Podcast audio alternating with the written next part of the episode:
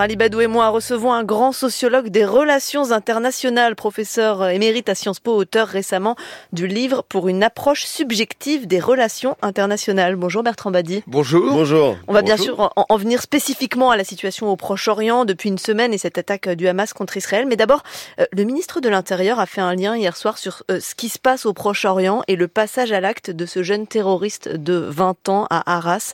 Gérald Darmanin pointe une atmosphère, je cite, extrêmement négative. Importer ce genre de conflit en France, c'est quelque chose de possible d'après vous?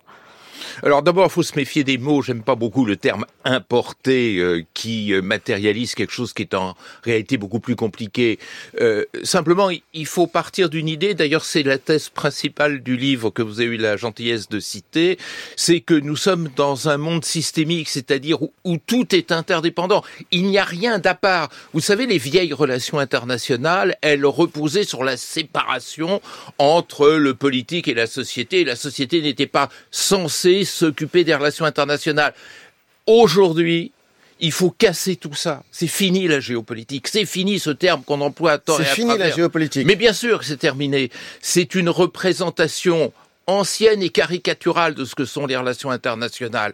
Ancienne parce que c'était le temps où les relations internationales étaient l'affaire des princes et à la rigueur des diplomates et des soldats. Aujourd'hui, c'est une affaire humaine. C'est l'humain qui est au centre de tout ça. Dans le drame que nous vivons depuis une semaine, on voit bien que euh, les notions classiques de rapport de force, d'équilibre de puissance, de relations interétatiques, de gouvernement, tout ça s'est dépassé. Il faut voir que c'est l'humain, dans ce qu'il a de meilleur et ce qu'il a de pire, qui est le vrai moteur des relations internationales. Alors évidemment, ce qui se passe au Proche-Orient, avec en plus cette euh, ambiance de mondialisation, cette communication généralisée, ça touche chacun des esprits. Il y a pratiquement vous accepterez ça comme une image, 8 milliards d'acteurs hmm. dans le conflit proche-oriental. Vous dites qu'il y, a des liens partout, tout est, tout est relié, tout, tout, est systémique, et ces liens, ils sont particulièrement forts entre euh, la France et le Proche-Orient. C'est-à-dire qu'on a plus de risques euh, d'avoir des conséquences de ce conflit chez nous?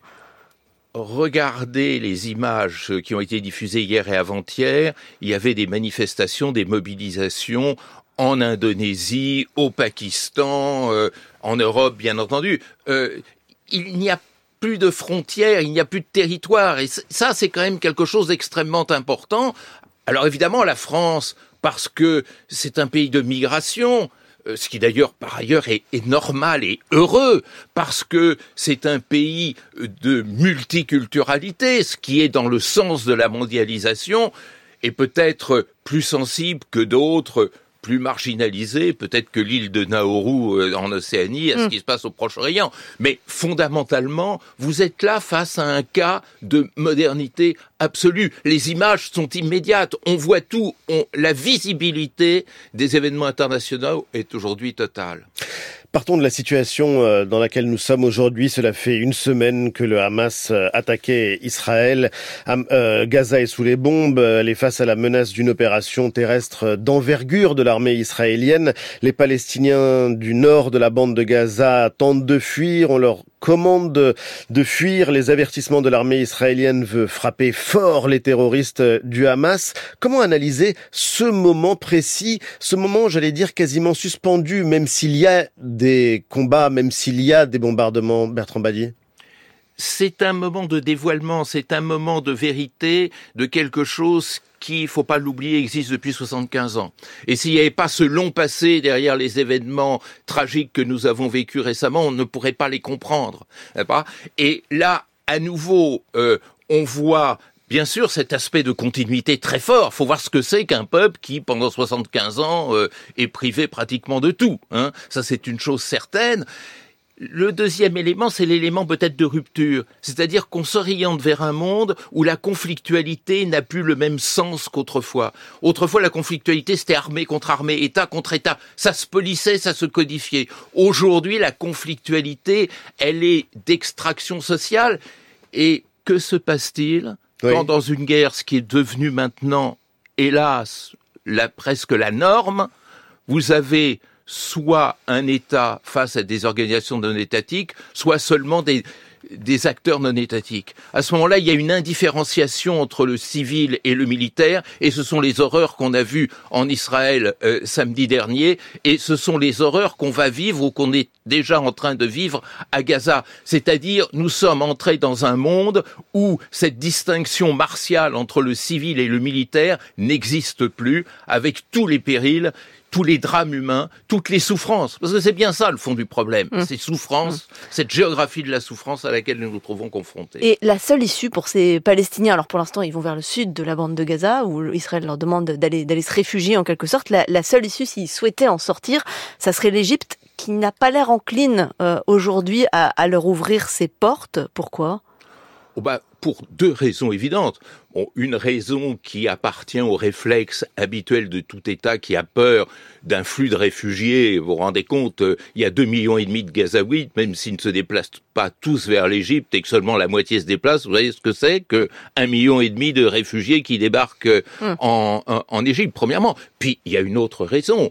Euh, faire ça, c'est se faire l'auxiliaire de l'État d'Israël. Il y a un accord de paix, les fameux accords de Camp David entre l'Égypte et Israël, mais euh, surtout dans cette période de fièvre, le gouvernement égyptien, aussi autoritaire soit-il, ne peut pas prendre le risque de braquer son opinion publique. Ça, ça c'est intéressant. Ce qu'il faut suivre en priorité, c'est comment réagissent les opinions publiques et que vous ayez affaire à un régime dictatorial ou un régime démocratique, l'opinion publique compte beaucoup pour se définir dans ce conflit. Comment se défendre sans se venger Bertrand Badji, on entendait à l'antenne d'Inter euh, l'ancien Premier ministre Dominique de Villepin qui euh, disait qu'il fallait euh, respecter des règles, les règles de la guerre, les règles de l'engagement, et que ça ne devait pas se transformer, cette opération israélienne, en une vengeance illimitée. Ça existe encore, ce droit de la guerre, ce droit dans la guerre? Bah, il est de plus en plus écorné précisément parce que la guerre d'aujourd'hui ne ressemble pas à la guerre d'hier, d'abord du fait des matériels employés, hein. on parle de bombardements au phosphore par exemple, mais aussi à cause de cette indifférenciation croissante entre le civil et le militaire. Mais vous posez la bonne question, c'est-à-dire qu'il faut absolument savoir dominer ces pulsions de vengeance d'un côté comme de l'autre pour euh, éviter l'inhumain absolu, je dirais le A humain, tel qu'on l'a vu samedi euh, dernier en Israël, tel qu'on le voit aujourd'hui à Gaza. Mais c'est facile de le dire devant un micro. Euh, il faut aussi, et c'est ce que je développe dans mon livre, comprendre que tout est subjectivité dans les relations internationales. Il y a de la passion, il y a des points de vue, il y a des émotions. Euh, il y a plus que ça, il y a de la rage, il y a de la colère. Et comment vous faites pour organiser la colère Quand les États se faisaient la guerre, ils faisaient couler de l'eau froide sur l'opposition entre les peuples et les nations. Les nations étaient encadrées par les États. Mm. Là, euh, euh, les Palestiniens ne sont encadrés par rien du tout. Euh, le Hamas n'est qu'un entrepreneur qui profite d'une situation de colère pour la gérer. Vous voulez dire que Mahmoud Abbas, par exemple, ne représente le président de l'autorité palestinienne, ne représente plus personne? Hélas, pauvre homme. Euh, c'est du passé.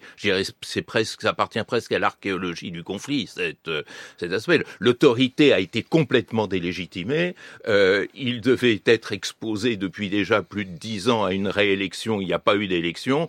Euh, imaginez euh, si un président élu en France il y a 15 ans était toujours en poste parce qu'on ne pouvait pas faire d'élection.